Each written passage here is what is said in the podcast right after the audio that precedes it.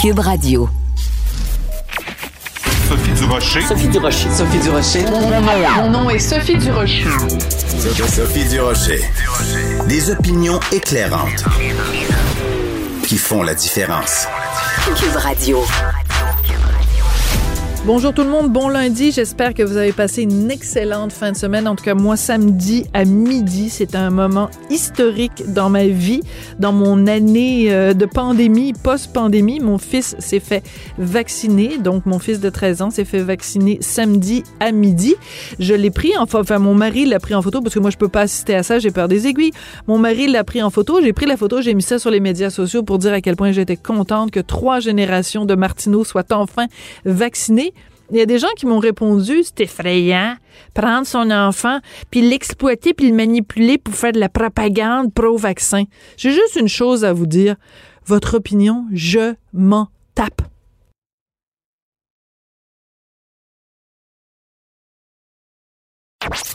Sophie Durocher. Une femme distinguée qui distingue le vrai du faux. Vous écoutez Sophie Durocher.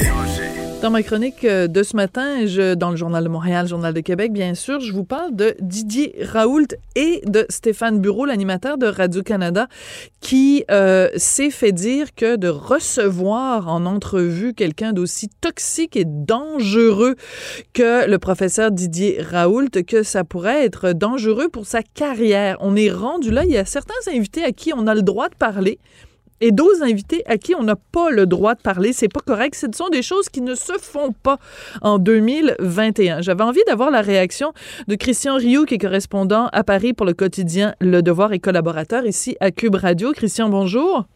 Bonjour Sophie. Quand vous avez pris connaissance, Christian, de cette controverse vraiment qui n'arrête pas au Québec depuis euh, bientôt une semaine, comment vous avez réagi, vous, de votre point de vue euh, français, de votre point de vue parisien, Christian? Écoutez, j'ai été, euh, été complètement renversé de, d'entendre ça parce que bon, écoutez, s'il faut excommunier Stéphane Bureau, il va falloir excommunier à peu près la moitié des journalistes français. Euh, en France, tout le monde a interviewé Didier Raoult. Tout le monde l'a interviewé à sa façon, parfois avec des entrevues très corsées, euh, d'autres fois des entrevues plus plus euh, plus live, plus plus plus simples qui, qui visaient à comprendre le personnage. Bon, chacun a sa, méthode, mais écoutez, je peux vous citer euh, Rotel Krief, David Pujadas, Jean-Jacques Bourdin, qui sont quand même pas des, des, des nés de la dernière pluie, là, hein, qui en termes d'expérience journalistique Mhm. en ont en ont pas mal épais. Le Parisien, LCI, BFM TV. France 3.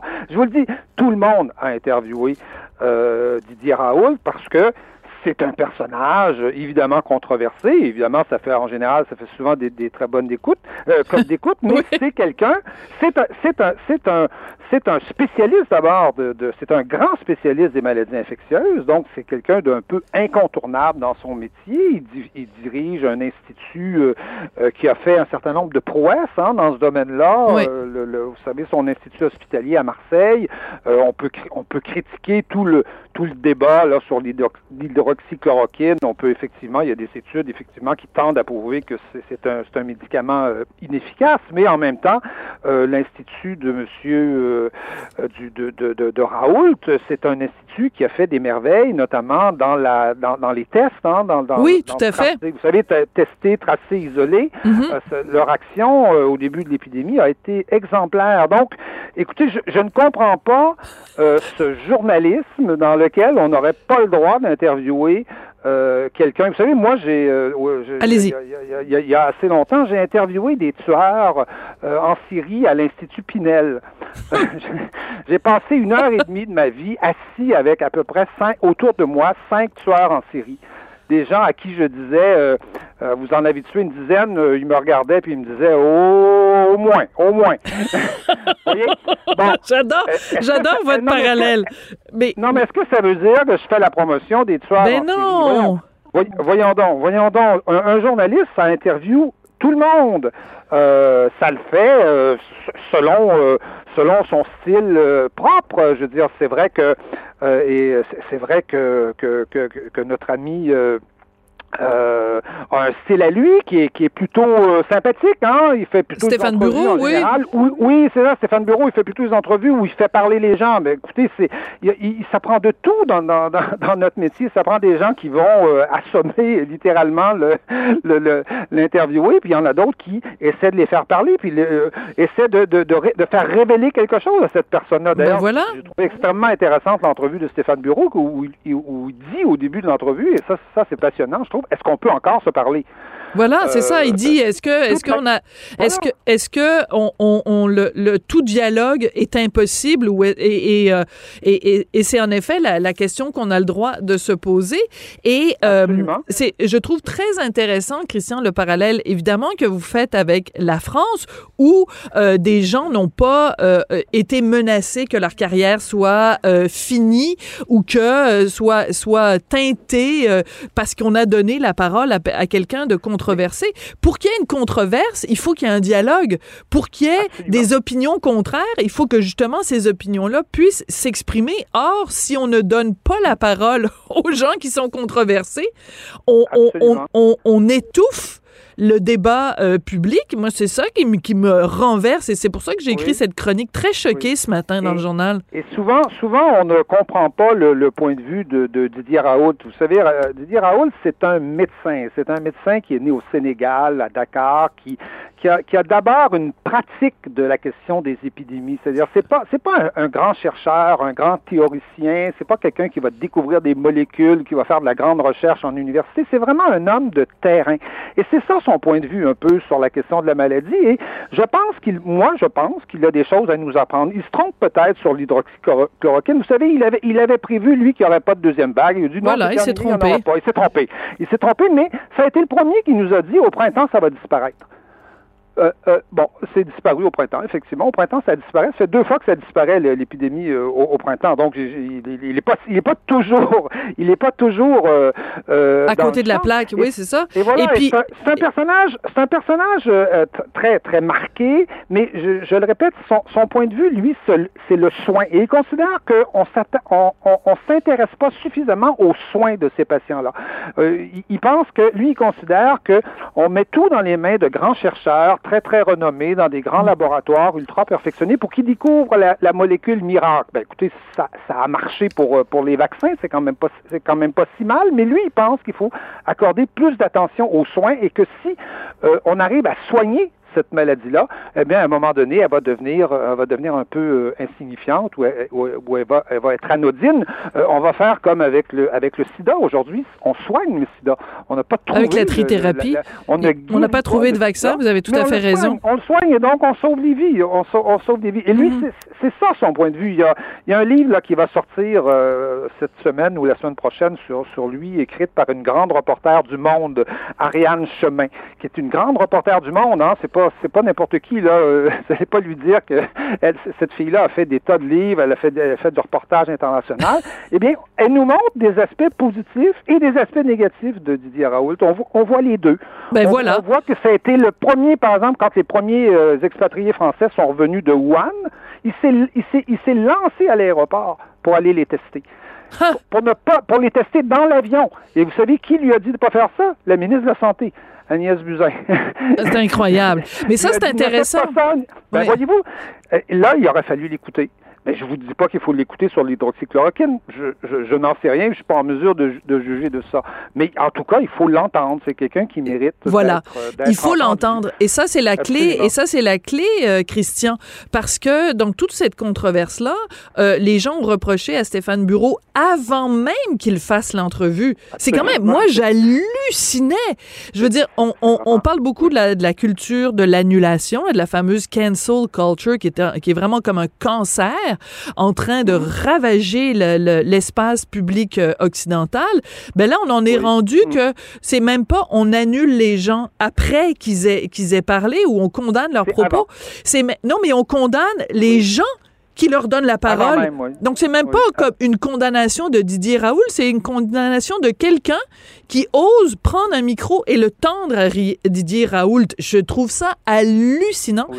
et je ne Ah. comprends pas que euh, ça ne provoque pas plus de réactions euh, dans, dans l'autre sens. Je veux juste revenir dans à... le monde journalistique, Oui, allez-y. Oui, oui, tout à fait. Tout à fait. Mais je reviens à quelque chose que vous avez dit qui est très important et je trouve que pour les gens qui nous écoutent, qui sont pas dans le milieu journalistique, c'est important de comprendre cette nuance-là que vous avez apportée, Christian. Interviewer n'est pas cautionné. Pas du tout. Pas du tout. Moi, vous savez, l'été dernier, euh, j'étais au Québec et j'écoutais Stéphane Bureau, justement. J'ai entendu une entrevue absolument extraordinaire qu'il a faite avec Raymond Boulanger. Vous savez qui est Raymond Boulanger? Euh, le manoir? Oui. Non, c'est un trafiquant de drogue, c'est un, pilote d'avion euh, qui, a, piloté des avions pour le trafic de drogue. Il a travaillé pour la CIA, mais il a travaillé aussi pour les cartels colombiens. C'est vrai. Il a fait 23 ans de prison. Et Stéphane Bureau l'a interviewé et imaginez, euh, euh, Raymond Boulanger lui disait au micro, je ne regrette rien. mais voilà. Mais je veux dire, c'est pas Stéphane Bureau est, pas lui-même en train de dire que c'est formidable de faire du trafic de cocaïne. La promotion des ben voilà. colombiens euh, comme ça. Et rappelons, rappelons, rappelons que autre entrevue à haut risque, on pourrait dire aujourd'hui, comme on, comme on dit, Stéphane Bureau l'été dernier avait interviewé Woody Allen au moment de, ben l'apparition de, de, ses, mémoires. Il avait obtenu une entrevue exclusive de Woody Allen, ce qui est quand même un beau travail, je trouve, pour pour pour, pour, pour, pour un et c'était tout à fait passionnant d'entendre Woody Allen, euh, de, de, de, l'entendre, vous savez, de la bouche du cheval, comme on dit, euh, comme on dit en anglais, euh, donc directement de Woody Allen qui parlait de ses, de ses mémoires. Et donc, non, au contraire, je pense qu'il faut interviewer tout le monde et je ne comprends pas cette profession journalistique qui nous dit non, non, il y a des, il y a des gens, il, y a des, il y a des gens qui sont exclus de, de nos entrevues. Jamais on ne les interviewera. Je, je, écoutez, on vient de publier Menkampf à, à Paris en édition en édition annotée par, par toute une série d'historiens. Euh, et, c'est un travail, c'est un travail fabuleux qui va servir à l'histoire et qui va nous permettre de mieux comprendre les, les, les ravages que, que Hitler a fait, euh, a fait au 20e siècle. Voilà. Si, si on peut publier voilà. j'imagine, j'imagine qu'on peut interviewer le docteur Didier Raoult. Oui, c'est ça, professeur Raoult. Et en plus, il vient de publier un livre. Donc, à la rigueur, c'est aussi, il y a aussi vocation éducative c'est-à-dire que ce gars-là a écrit un livre sur euh, un, bilan, une sorte de bilan de la pandémie, en fait, un bilan de toutes les interventions qu'il a faites pendant la pandémie. Euh, je veux dire, euh, c'est comme, est-ce qu'on peut juste l'entendre? C'est qui? C'est Bernard Landry, je me souviens plus. je pense, feu Bernard Landry, qui citait en latin Audi alteram partout ou quelque chose comme ça. Il faut entendre l'autre partie. Alors, je veux dire, on a tellement parlé de Didier Raoult, est-ce qu'on peut entendre parler Didier Raoult? oui, mais je trouve, je trouve que ça, ces cris de vierge éplorée euh, expriment une vision un peu monolithique de la science. Hein. Vous savez, la science, euh, et je pense que c'est peut-être une découverte dans le fond pendant cette épidémie où on n'a pas arrêté de parler de la science. On a eu des médecins, on a eu des, des, épidémiologistes, on a eu des chercheurs, on a eu à peu près tout ce qu'on peut avoir mm-hmm. comme scientifique. On les a eu à la, télé, euh, à la radio, et on, on voit bien que la science, c'est pas le lieu euh, le lieu du consensus. Ah ben absolument. Pas, ben absolument Mais rappelons-nous. avance par mhm. tâtonnement et, par, et, les polémiques scientifiques sont utiles et sont, et sont nécessaires à permettre de faire avancer les choses. Et rappelons-nous, je veux dire, juste euh, pour mémoire, euh, au début de la pandémie, docteur Horacio Arruda, qui est lui-même un spécialiste, qui est lui-même bardé de diplômes et tout ça, docteur Horacio Arruda nous disait au début de la pandémie, il ne faut pas porter le masque. Ben, coup de théâtre, quelques mois plus tard, il nous disait, il faut absolument, porter le masque. Alors, est-ce que, est-ce que, est-ce que Stéphane Bureau se serait fait taper sur les doigts s'il avait fait une entrevue avec Dr Horacio Arruda? À, cette époque-là, rappelez-vous les laboratoires, le fameux laboratoire chinois, euh, il y a, il y a, il y a un an, c'était une hypothèse euh, importante, euh, enfin, un fameux laboratoire d'où peut-être ce serait, ce serait évadé d'une façon ou d'une autre là, le, le, le, le, virus. Pendant, pendant six mois, un an, ça a été une thèse Hein, même oui, complotiste, on, censurait, on censurait les gens qui disaient ça. Et aujourd'hui, l'OMS ramène cette thèse-là et nous redit que c'est une thèse qu'il faudrait fouiller parce que, euh, et, en France, d'ailleurs, je, suis d'autant plus sensible à ça qu'en France, on n'a jamais abandonné cette thèse-là parce que mm-hmm. c'était un laboratoire français. Hein, c'est les Français qui l'ont construit, ce laboratoire-là, à l'origine. Hmm. Après, c'est les Chinois qui s'en sont utilisés. Et donc, euh, et donc, il y a toute une, une piste là à fouiller. Mais non, pendant un an, on a abandonné cette piste-là et, euh, et, et, les, réseaux sociaux se sont permis, se sont donné le droit de censurer toutes les personnes qui parlaient qui parlait de ça, alors qu'aujourd'hui, c'est une piste, enfin, qu'on considère qu'il faut la fouiller. Ouais. Et je trouve ça très intéressant ce que vous avez dit dès le départ en disant, ben, s'il fallait condamner la carrière des gens qui ont interviewé professeur Raoult, ben, c'est la moitié de la, de la communauté journalistique en France qui serait ah condamnée. parce que je me rappelle, entre autres, une entrevue de David Pujadas, vous l'avez mentionné dans votre liste au début, mhm. et c'était quand même assez particulier parce que de, professeur Raoult, il, a une, une, arrogance envers les journalistes. Il les considère tous comme des crétins. Euh, et avec Poujadas, c'était assez particulier parce que chaque fois que Poujadas posait une question, le professeur Didier Raoult lui répondait en disant Mais vous comprenez rien à la science. Non, mais pourquoi vous me posez cette question-là? Mais, mais vous avez pas fait. Je veux dire, et c'est ça qui est, qui est intéressant, c'est que c'est pas. C'est ce dialogue-là avec ce personnage qui est vraiment. Euh, euh hors du commun avec ses cheveux longs, sa bague de tête de mort et tout. Mais je veux dire, c'est, c'est, il, faut parler avec ce gars-là pour euh, justement euh, ne, ne, serait-ce que le, le confronter ou. Euh, oui, absolument. Et je, je, répète, il paraît, il paraît d'autant plus étrange le, le docteur Raoult que c'est un praticien. C'est quelqu'un qui a toujours l'angle de la pratique. Vous savez, quand, mhm. quand vous, êtes, dans le bureau de votre médecin, votre médecin, il vous sort pas des études scientifiques avec des graphiques puis des, des statistiques, tout ça. Il vous regarde, il essaie de voir. Il y a un peu d'intuition aussi dans ce que fait dans ce que fait un médecin, dans ce que vous prescrit un médecin. Il y a mhm. évidemment de la science, mais il y a aussi autre chose. C'est-à-dire, il vous connaît, il, il, sait comment vous allez réagir, etc., euh, etc. Et donc, et donc, euh, c'est Raoul, c'est ça. C'est d'abord et avant tout un praticien qui a mm. une vraie connaissance du terrain des, des, épidémies. D'ailleurs, il est, il est tout à fait, euh, euh, il est élogieux sur la façon dont les Asiatiques et même les Africains ont, oui, tout à fait. cette épidémie-là. Et il dit qu'on a des choses à apprendre des Asiatiques et même, et même des Africains parce qu'eux, ils connaissent les épidémies alors que nous, on n'y connaît à peu près rien. Oui, et puis euh, de toute façon, c'est vrai, il y a des pays comme Taïwan et tout ça. Et, enfin, il y a différents endroits en, la Corée. Enfin, il y a des endroits où on a justement été beaucoup plus intelligent dans la gestion de la pandémie. Et euh, une dernière chose que, que je voulais dire à propos du professeur Raoult, c'est que justement, euh, une des choses qu'il dit et qui est drôlement intéressante, c'est qu'il dénonce euh, des conflits d'intérêts assez flagrants entre une partie de la communauté scientifique et les grandes compagnies pharmaceutiques. Moi, je trouve ça intéressant d'entendre quelqu'un qui me, me parle de ça. Le docteur Amir Kadir en parle régulièrement. et tout d'un coup, docteur Amir Kadir, euh, lui, euh, personne euh, s'oppose quand on lui tend le micro, mais je veux dire, quand c'est le professeur Raoul qui dit la même chose, tout d'un coup, c'est toxique, puis c'est dangereux, puis ta carrière va finir si jamais tu lui tends le micro. Christian, très intéressant comme discussion. J'aurais aimé qu'on ait ces discussions-là avant. J'aurais j'aurais inclus toutes ces idées-là dans, ah. dans, ma chronique de ce matin, mais je vais peut-être en écrire une deuxième en, en, tenant ah. compte de, de, vos arguments qui sont très bons. Merci beaucoup, Christian. Ça a été un plaisir. Puis la prochaine fois, on parlera du Rwanda euh, la semaine prochaine. Absolument. Très bien, ça sera encore d'actualité. Vraiment, merci. très, très intéressant. Christian Rioux, donc, euh, correspondant du Devoir euh, à Paris et également collaborateur à différentes émissions ici à Cube Radio. Toujours, toujours intéressant d'avoir son point de vue. Puis vous voyez comment ça replace les choses en perspective. Ici, un journaliste fait une, une entrevue qui crée la controverse parce qu'il interviewe un personnage controversé. Puis là, ben, on a juste à retourner, le, prendre ça par le petit bout de la lorgnette ben, en France, tous les grands journalistes l'ont interviewé, ce gars-là. Je veux dire, pourquoi il y a un deux poids, deux mesures comme ça entre la réaction épidermique qu'il y a ici au Canada versus la réaction en France? Vraiment, ça mérite une réflexion.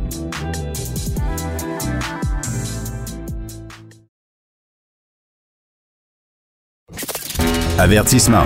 Cette émission peut provoquer des débats et des prises de position pas comme les autres. Vous écoutez Sophie Durocher.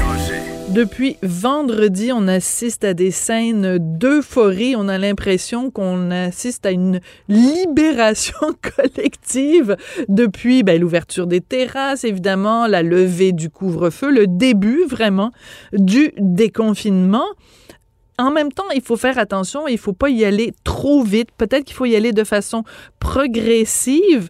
Peut-être que dans ce cas-là, la modération a bien meilleur goût. En tout cas, c'est ce que laisse entendre une lettre ouverte de l'Association canadienne pour la santé mentale, filiale de Québec. Une lettre qui a été publiée en fin de semaine dans le Journal de Montréal, Journal de Québec, dans la section Faites la différence. On va en parler avec Monique Boniewski. Elle est directrice de cette association pour la santé mentale, la filiale de Québec. Madame Boniewski, bonjour.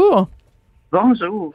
J'ai trouvé très intéressante votre lettre, Madame Boniewski, parce que on a l'impression que c'est un peu comme une, une cocotte minute ou une bouteille de champagne. Euh, il y a tellement eu de pression contenue pendant tous ces mois de déconfinement. Quand on déconfine, c'est comme une grosse explosion. Ça peut être dangereux, cette explosion-là. Euh, oui, c'est ce qu'on constate. Hein. Et, c'est un peu paradoxal parce que nous, dans notre équipe, on se disait, mais il y a aussi des gens pour qui c'est difficile euh, de, retourner, de sortir. Euh, il y a ceux, en fait, on, voit hein, qu'on est plein de, réactions différentes.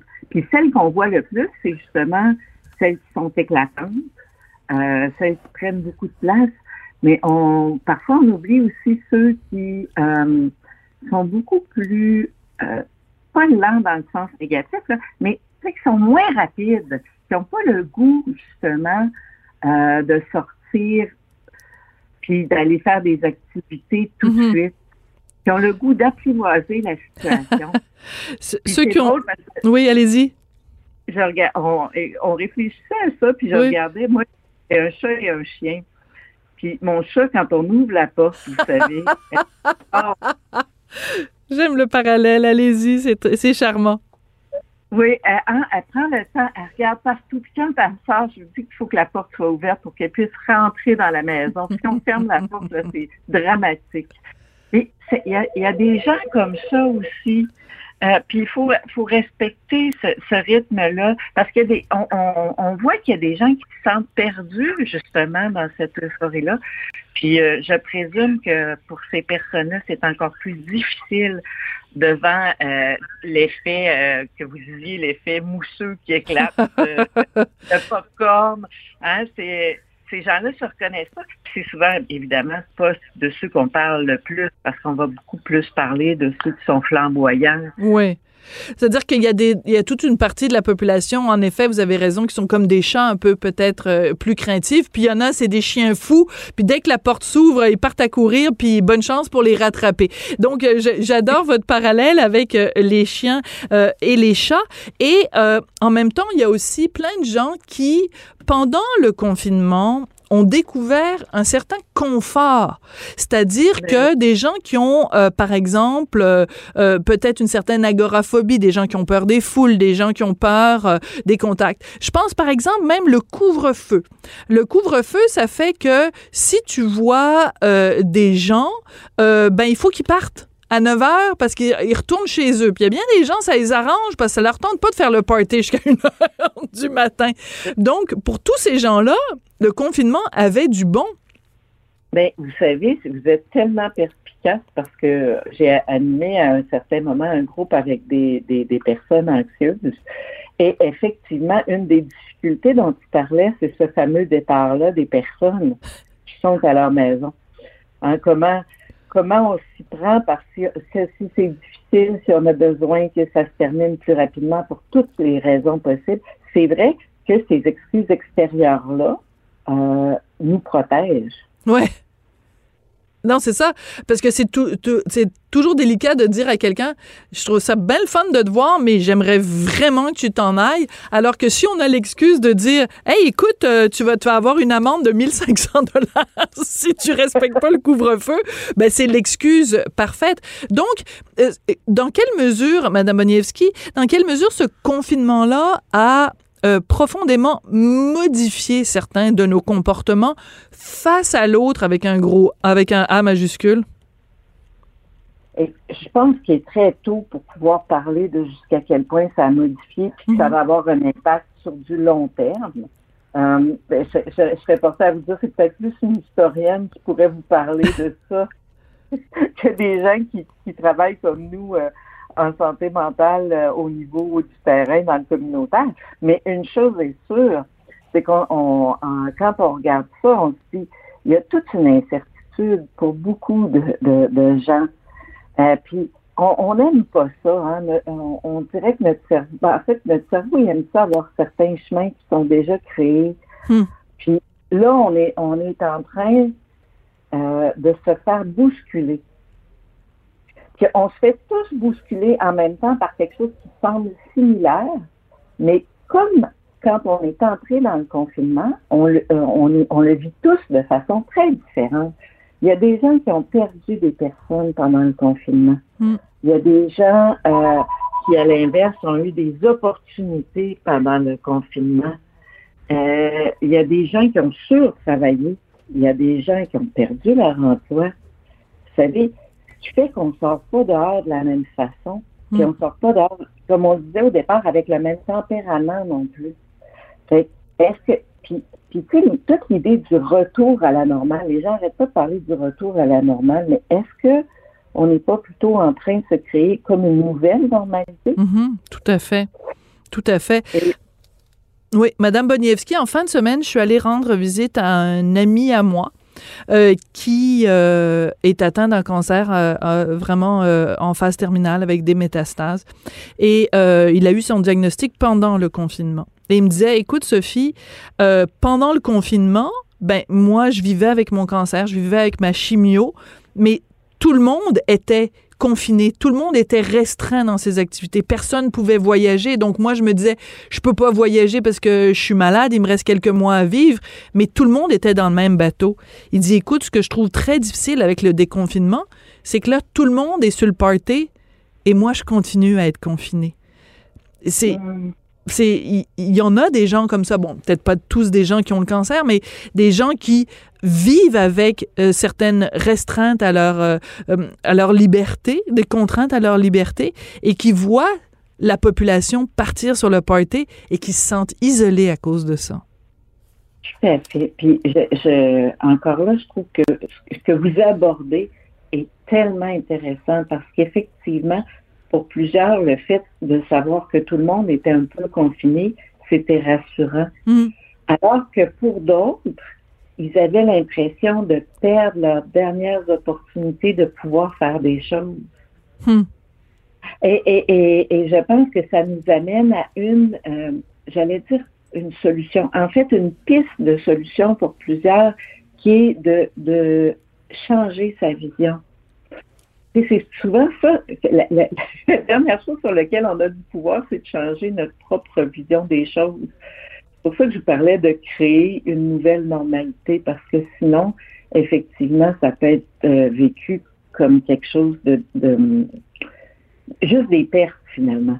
Mm-hmm. même, même le déconfinement pourrait être vécu exclusivement comme une perte pour certains parce que c'est une perte de euh, cette, euh, ces, ces habitudes-là qui se sont créées. Il y a beaucoup de gens qui ont parlé, par exemple, du fait que pendant le confinement, vu qu'on n'était pas en train de s'épivarder puis être sur le party tous les soirs, puis euh, bon, qu'on a passé beaucoup plus de temps en famille, il y a des gens qui ont comme redécouvert le plaisir de repas en famille, être ensemble la fin de semaine, faire des jeux de société avec ses enfants. Donc, avec le déconfinement, est-ce qu'on va perdre ça? Est-ce qu'on va perdre cette présence auprès de nos enfants qu'on a redécouverte pendant le confinement? Eh oui, et, c'est de là où on retrouve notre pouvoir personnel. Hein? Qu'est-ce qu'on a découvert? Parce que moi, j'aime bien travailler le, côté positif, pas le côté positif, la pensée positive magique, là, mais vraiment, qu'est-ce que j'ai appris de cette situation-là? Que je peux conserver par Mhm. la suite. Et, et ça m'apparaît euh, majeur, un peu comme dans un deuil, hein, où vous vous dites qu'est-ce que j'ai appris de cette situation-là et que je vais conserver par la suite qui est important pour moi? Mhm. Parce que euh, une, une des choses qui s'est passée pendant euh, le confinement, c'est qu'on a dû faire, euh, on a dû trouver du bonheur à l'intérieur. Parce que le bonheur, il venait plus de l'extérieur. Est-ce que vous pensez que euh, on a gagné en sagesse ou euh, simplement euh, ça a été une petite pause? On a appuyé sur le pause sur nos vies frénétiques, puis maintenant qu'on déconfine, on va juste appuyer sur fast forward, disons, puis qu'on va juste revenir à l'espèce de frénésie qu'il y avait avant? Ce que je crois, c'est que certaines personnes vont faire ça.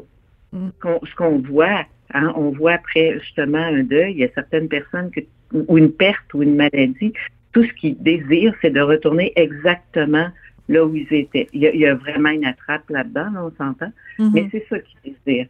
Alors qu'il y en a d'autres qui désirent apporter des changements importants parce que la situation leur a appris des choses euh, puis, il y en a d'autres qui se laissent un peu voguer par la situation. Puis, ce qu'ils apprennent, ben, ils prennent. Puis, ce qu'ils vont laisser aller, ils vont le laisser aller. Mais c'est certain que moi, je, je, je, crois beaucoup au pouvoir personnel. Puis, ce pouvoir personnel-là, ben, c'est cette capacité-là de dire, j'ai, j'ai, je ressors de ça avec des choses intéressantes, même si ça a été difficile. Puis, qu'est-ce que, qu'est-ce que j'en garde? Qu'est-ce que je vais vouloir conserver dans ma vie par la suite? Mhm.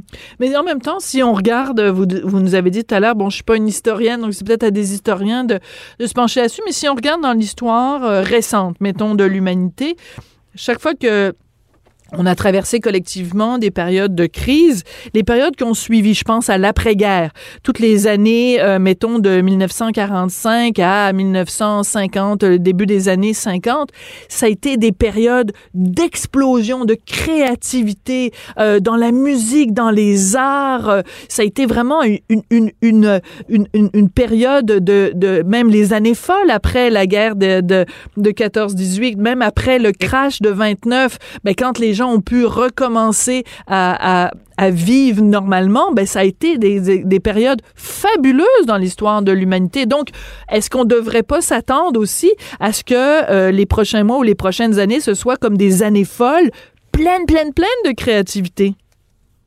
Mais je pense qu'on le souhaite. Ce serait, ce, serait merveilleux. Puis c'est vrai, quand on le regarde de cet œil-là, c'est ça qu'on voit. Euh, puis curieusement, vous savez, après les, guerres, les grandes découvertes en santé sont souvent arrivées après ça. Hein. moi, je vous parle surtout de santé mentale, mais on a commencé à parler d'hygiène mentale. On a commencé à parler justement de faire attention à la santé mentale après la Première Guerre. Hum, c'est intéressant, je ne savais pas que c'était un, concept qui était né après la Première Guerre euh, mondiale. Vous me l'apprenez? Oui à la radio. Moi, j'ai lu là-dessus euh, il y a quelques années. Euh, puis il y avait même des émissions à, euh, certains, postes de radio à Montréal qui parlaient de ça hmm. dans cette période-là. tout le concept de l'hygiène mentale, qu'on n'utilise plus du tout ce mot-là, mais oui, la promotion, la prévention, ça arrivait après. Hmm. il y a des choses à apprendre qui vous nous amenez sur et c'est possible si les gens vont dans cette direction-là. Oui. Euh, Madame Boniewski, euh, il y a aussi une, chose qui est apparue pendant euh, le confinement, c'est euh, à quel point on manquait de ressources au Québec. dans le système public, c'est très difficile, très long d'avoir des rendez-vous avec avec des psys, des psychiatres. au privé, même si on a les moyens, pour ceux qui sont, sont chanceux, qui sont privilégiés, qui ont les moyens d'aller au privé, même là, c'est difficile l'accès. Est-ce que on, on devrait pas miser là-dessus maintenant qu'on déconfine, maintenant qu'on commence à respirer, de mettre de la pression sur nos gouvernements pour qu'il y ait beaucoup plus d'aide, beaucoup plus d'encadrement, beaucoup plus de ressources pour la santé mentale? Absolument, mais ça va tomber dans mon dada. Euh, oui, une fois que les gens ont des problèmes, c'est important de les aider, mais c'est tellement important d'aider les gens avant que les problèmes se créent. Hum, la prévention. Oui, parce que si vous si vous êtes bien outillé, quand va arriver les situations difficiles, ça, va rester difficile. Il n'y a pas de garantie, mais vous allez certainement mieux outillé pour passer au travers. C'est des choses simples comme vous avez lu notre article, apprendre à se connaître, savoir qui on est, mm. être capable de reconnaître son propre rythme. Hein? C'est des choses très, très simples. On dit, ben oui, c'est c'est tellement facile à la promotion, mais pourtant, c'est des choses qui s'oublient. Euh, développer la capacité de changer sa vision devant des situations difficiles, euh, conserver des projets. Même, même hein, pendant la pandémie, il y a des gens qui disaient euh, on arrête d'avoir des projets et puis à l'inverse, continuer d'avoir des projets mm. permettait de passer au travail, même si c'était difficile. Absolument. Peut-être moduler nos projets dans mm. une situation comme ça. Hein, notre, projet qui serait de, je sais pas moi, au lieu de dire qu'on va aller à, l'extérieur en voyage, ben, on va s'organiser euh, une aventure en vélo d'une fin de semaine si on est, si on est capable. Et, tout ça, ça fait partie de la promotion puis de la prévention. Et je pense qu'il y a énormément à investir là-dessus. Énormément. ben écoutez, ça a été drôlement intéressant, Madame Boniewski, et euh, je fais juste un petit clin d'œil. Euh, vous nous avez dit que euh, cette, cette cause-là, c'était votre dada. Ben justement, le mouvement dada est un mouvement intellectuel, littéraire et artistique du début du 20e siècle qui se caractérise par une remise en cause de toutes les conventions et contraintes idéologiques, esthétiques et politiques c'est exactement ce dont on parlait quand on parlait d'explosion créative après des périodes de conflit ou des périodes euh, difficiles. Madame Boniewski de l'Association canadienne pour la santé mentale, merci beaucoup d'être venue nous parler aujourd'hui. Ben, merci à vous de m'avoir invité. Ça a été un plaisir de parler avec vous. Bon, ben, vous êtes bien gentil. Merci beaucoup. Monique Boniewski, directrice de l'Association canadienne pour la santé mentale, la filiale de Québec.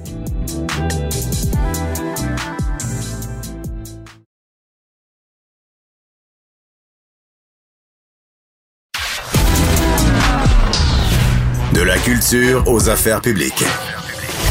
Vous écoutez Sophie Durocher. Cube Radio.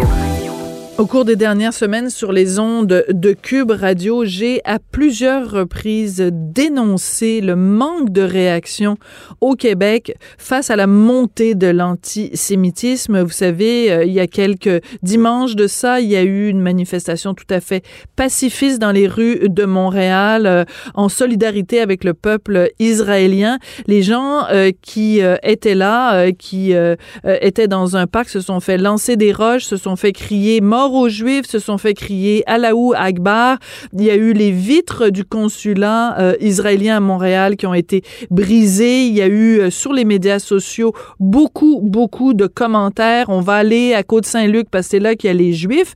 Et j'ai dénoncé sur les ondes de Cube Radio le manque de réaction d'une certaine gauche québécoise qui est toujours prête à s'indigner quand il y a des formes de racisme, ce qui est tout à fait légitime, mais qui tout d'un coup est complètement silencieuse quand euh, euh, on crie mort aux Juifs dans les rues de Montréal. C'est pour ça que j'ai été euh, très intéressée quand j'ai vu dans la presse en fin de semaine une lettre ouverte de Richard Marceau, qui est vice-président relations externes et avocat conseil du, Centre consultatif des relations juives et israéliennes, dans lequel il pose exactement la même question. Où est la réaction? Il est au bout de la ligne. Monsieur Marceau, bonjour. Bonjour, Madame Durocher. Monsieur Marceau, comment on explique ça?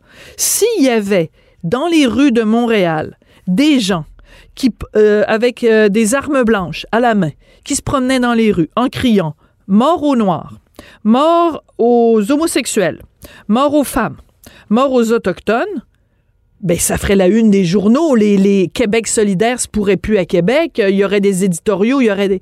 Comment expliquer que des gens se promènent dans les rues de Montréal en criant mort aux Juifs et que c'est un silence radio? Ben, c'est exactement la question que je posais dans, ma lettre ouverte de, samedi euh, dernier à laquelle vous faisiez référence, Madame Durocher. Euh, c'est surprenant. Euh, je crois que dans l'esprit de plusieurs, euh, et pas seulement à gauche d'ailleurs, il y a d'abord un confusion entre ce qui se passe au Proche-Orient et ce qui se passe ici. Mm-hmm. je reviendrai. Et, et deux, cette idée que seules les personnes euh, qui euh, sont de couleur peuvent être victimes de, de, discrimination, de racisme, même de violence, euh, ce qui n'est évidemment pas le cas. On sait très bien que l'antisémitisme est appelé, et pas sans raison, la, la haine la plus vieille. Euh, et, et, c'est un peu un mélange des deux. Si on prend le, le, premier élément, euh, on peut très bien avoir des, des différences d'opinion sur le conflit qui vient mhm. de, de, se terminer ou d'être mis sur pause. On verra là. Avec le, couvre-feu. Oui, avec le, le cessez-le-feu, oui. sans vouloir ici importer ce, ce, ce conflit-là de, de, façon, euh, je dirais, violente, raciste et, et, tout. Manifester contre une politique de nos gouvernements euh, ou euh, l'action du gouvernement israélien, euh, aucun problème avec ça.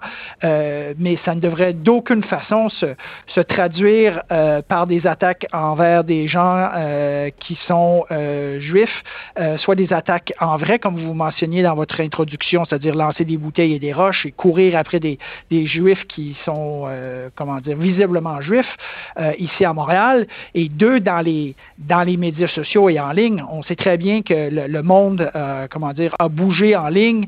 Euh, beaucoup de gens passent beaucoup de temps en ligne, surtout les jeunes, et, le nombre de, de, parents et de jeunes qui, qui me contactent, moi d'amis personnels, qui disent comment que je fais pour, comment dire, pour parler à ma fille ou à mon fils qui voit cette mhm. vague de haine antisémite sur, sur, sur les réseaux sociaux? Je fais comment pour vivre avec ça? Et, ce sont des questions que la communauté juive euh, se pose maintenant de façon quotidienne et de façon pressante. Oui, c'est important ce que vous mentionnez. Comment on fait pour expliquer ça euh, à nos enfants Parce que euh, le, le, simple fait, vous l'avez dit, des gens qui sont manifestement juifs. Donc, quand on voit un homme avec la kippa, quand on voit, euh, par exemple, les, les, juifs orthodoxes avec euh, avec les, les, bouclettes ou les ou les ou les femmes juives dans certains quartiers ultra orthodoxes, euh, je veux dire, est-ce comment on fait pour expliquer à nos enfants, à cause de ta culture, à cause de ta religion, il y a des gens qui te haïssent? Euh, et ça, ça va plus loin que ça. Il y a, euh, j'ai un ami qui, qui n'est pas n'importe qui, là, qui, a, qui, a, été même été ambassadeur canadien euh, posté à l'extérieur, qui m'a appelé, qui m'a contacté la semaine dernière parce que sa petite nièce, euh, qui est juive laïque, là, comme la grande majorité des, des juifs, s'est fait dire en classe, elle est au primaire, je ne veux pas m'asseoir à côté d'une juive. c'est grave, là. vous avez très bien compris. Euh, Pardon? Des choses. C'est donc à l'école primaire, une petite fille s'est fait dire je ne veux par un collègue, par un, compagnon de classe, je ne veux pas m'asseoir à côté de toi parce que tu es juive. On est rendu là, là, en 2021. Je suis atterré. Je suis atterré, Monsieur Marceau. Euh, il y a quelque chose que j'ai de la difficulté euh, à, m'expliquer et on va réfléchir à ça ensemble, Monsieur Marceau. Euh, quand il y a eu euh, il y, a, un mot qu'on entend très souvent dans la bouche des gens, c'est il ne faut pas faire d'amalgame. Alors quand, par exemple, il y a un attentat euh, terroriste commis par euh, des, des, djihadistes, commis par des musulmans, on, on, se fait dire, et avec raison, et je suis tout à fait d'accord avec ça, il ne faut pas faire d'amalgame entre quelqu'un qui commet un geste à l'étranger ou sur notre territoire, faire un amalgame entre un individu extrémistes et l'ensemble de la communauté musulmane. Alors pourquoi est-ce que les mêmes gens qui nous disent il ne faut pas faire d'amalgame, on ne les entend pas en ce moment? Pourquoi on les entend pas dire il ne faut pas faire d'amalgame entre Benjamin Netanyahou, entre l'armée israélienne, entre le pouvoir israélien et la communauté juive à Montréal? On ne les entend pas c'est le silence radio. Euh, et, et, mais quand même, une, nuance à ça. On peut, je crois, on peut, je crois, avoir une discussion sur ce qui s'est euh, passé euh, entre, entre le Hamas et l'État d'Israël et de voir que le, je dirais, le, euh, la le conflit a été présenté de, façon, euh, je dirais, un peu biaisée, euh, parce que euh, le, comment dire, le, on semble avoir oublié que le Hamas, qui est une entité terroriste, selon la loi canadienne, lançait de, ses, de son propre aveu des missiles sur Israël à partir de, de, de positions civiles, donc au, mm-hmm. à Gaza, civils à, Gaza sur des sur des villes israéliennes. donc, des, à partir de positions civiles sur des cibles civiles en Israël. Euh, est-ce que la réaction euh, Israël, euh, israélienne a été trop forte, pas assez forte? on peut en discuter, mais même, même si une personne de la communauté juive dit, moi, je pense que l'État d'Israël a, le droit de se défendre, ça ne vaut pas ou ça, ça, ça ne devrait pas amener cette personne-là à se faire poursuivre dans les rues de Montréal ou à se faire lancer des roches et des bouteilles. Absolument. ça, ces débats-là se font dans les pages des journaux, à la radio, dans l'espace public, absolument et je disais dans ma lettre, et je terminais comme ça, je suis prêt à débattre de cet enjeu-là n'importe où, n'importe quand, avec à peu près n'importe qui. Mais par contre, euh, ça ne devrait absolument pas se, comment dire, se, transformer en, euh, des gens qui vont se promener dans les rues de Côte-Saint-Luc en insultant les gens qui se promènent et en, hurlant des, menaces et des insultes ou, même mettre sur, euh, sur TikTok un message dans le genre, bon, ben, vous savez, c'est pas grave, euh, si vous voulez euh, dire euh, ce que vous pensez du conflit au Proche-Orient, vous savez peut-être, il y a un hôpital juif à Montréal, qui, est quelque chose de pas très très subtil, en forme de, une menace pas très subtile, surtout, je dirais un peu un, appel à la haine. Oui. C'est un appel à la haine et on, appelle on appelle à attaquer un, centre hospitalier en plein Covid là, ce qui ce qui montre comment dire le côté tordu du renseignement ou de, comment dire du, euh, du cheminement intellectuel de ces personnes-là. Oui, non, c'est sûr que c'est euh, extrêmement grave. Euh, Qu'est-ce que vous pensez, M. Marceau, de la réaction euh, des, des, autorités? Parce que, bon, on a euh, des, des, quand même des, euh, des, des, voies de fait. Bon, c'est quand même très inquiétant. Ensuite, quand on a appris que euh, cette contre-manifestation, il y avait des gens qui avaient euh, des armes sur eux, moi, je trouve ça terrorisant. Ça donne froid dans le dos. et est-ce que vous pensez que les, les, les autorités prennent suffisamment cette menace-là et cette montée de l'antisémitisme, qu'ils la prennent suffisamment au C'est malheureux de dire ça, euh, mais euh, la communauté juive à travers le pays a dû se doter de, structures de sécurité assez, solides et les liens avec les, forces de l'ordre sont, euh, sont assez serrés et les, les, forces policières prennent cela très au sérieux.